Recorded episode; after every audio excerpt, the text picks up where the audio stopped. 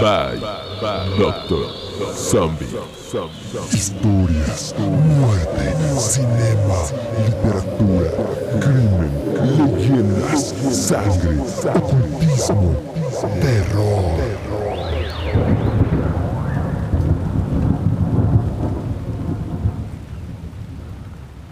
La Llorona es una de las leyendas de mayor trascendencia en México. Al día de hoy, sigue causando pavor entre sus habitantes. Hay quienes aseguran haber escuchado sus lamentos y otros más confirman que la han visto. Pero, ¿de dónde surge tan enigmática presencia? Vayamos años atrás, justo al origen. Cihuacual, mitad mujer, mitad serpiente. En las culturas maya y mexica, las mujeres que perdían la vida durante el parto pasaban a ser consideradas como diosas, equiparadas a los guerreros muertos en batalla, así como a los que se ofrecían de sacrificio al sol. Dar a luz era considerado como una guerra. Las mujeres se convertían en diosas, obteniendo poderes, por lo cual los habitantes podían temerles. Algunos días específicos eran considerados como peligrosos al ocultarse el sol, ya que descendían estas diosas a causar enfermedades a los niños. Se les podía ver entre las encrucijadas de los caminos. Por lo anterior, se les construían santuarios justo en estos sitios. Es importante resaltar la presencia del agua, ya que tanto Aztlán como la Gran Tenochtitlán estaban cercados por ella. De acuerdo a esto, los indígenas ven a la diosa Cihualcoatl como la voz que advierte al pueblo sobre la destrucción y renovación de su imperio a manos de los conquistadores españoles. Con base en los presagios de la venida de los españoles, encontramos que en repetidas noches se oía una voz en medio del llanto, sollozos y suspiros, diciendo, Oh hijos míos, del todo nos vamos a perder. En otras ocasiones repetía, Oh hijos míos, ¿a dónde los podré llevar y esconder?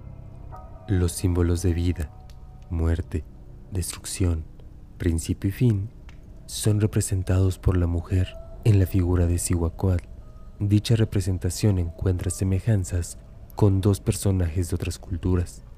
Hécate, diosa griega de las tierras salvajes, los partos y la hechicería, y con Lilith, del folclore judío mesopotámico, catalogada como la primera esposa de Adán.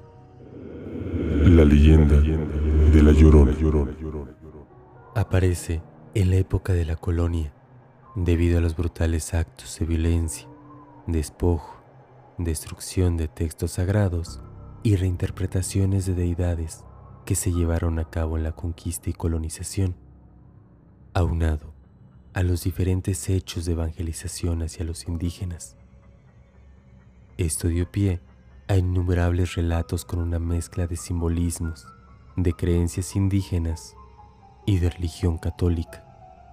Una de las primeras apariciones de la leyenda escrita la encontramos en historias, tradiciones y leyendas de calles de México del año 1936 por Artemio de Vallerispe, en donde detalla el largo lamento que venía de lejos e iba acercándose poco a poco, erizando los cabellos y enfriando los huesos de aquellos que la escuchaban. Posterior al toque de queda que repicaba la campana de la catedral pasando las 10 de la noche. Los habitantes, llenos de miedo, apenas podían murmurar breves oraciones con rosario y cruces en mano, como señal de protección. Cruzaba con lentitud las calles una mujer envuelta en un flotante vestido blanco y con el rostro cubierto con un velo que revolaba en sintonía con el soplar del viento.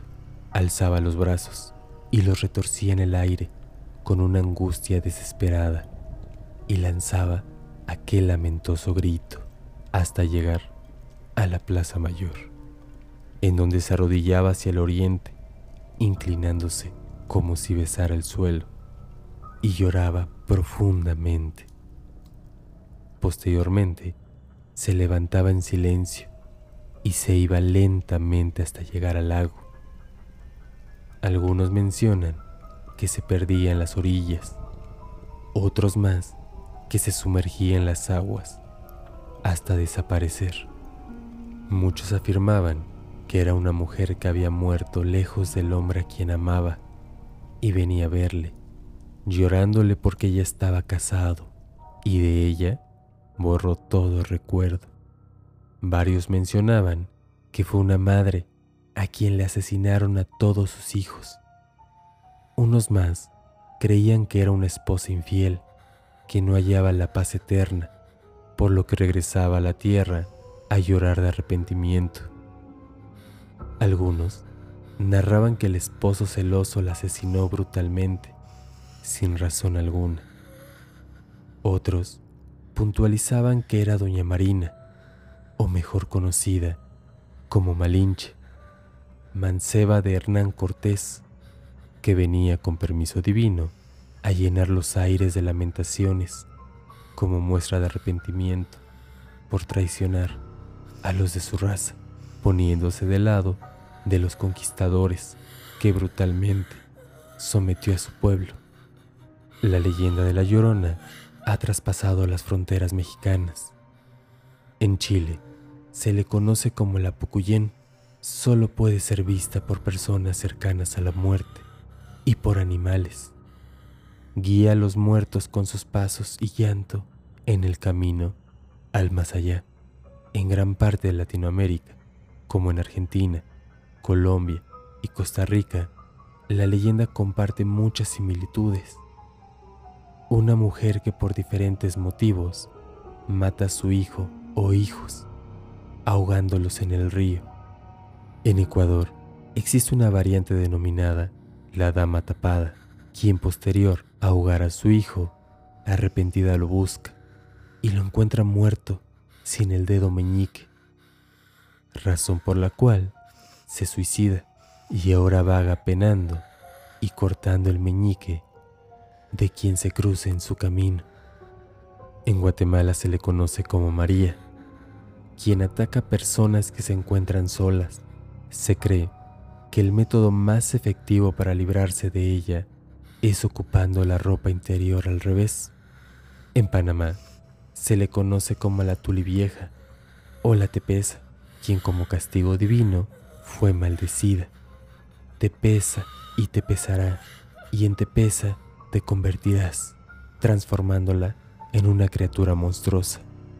En Venezuela es conocida como la Sayona, quien se le aparece a los hombres infieles para enamorarlos y llevarlos con ella a la tumba. ¿Y tú? ¿Alguna vez has escuchado los lamentos de la llorona? Cuéntanos tu experiencia en los comentarios.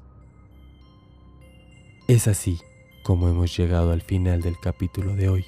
Que tengan todas y todos unas mortales pesadillas.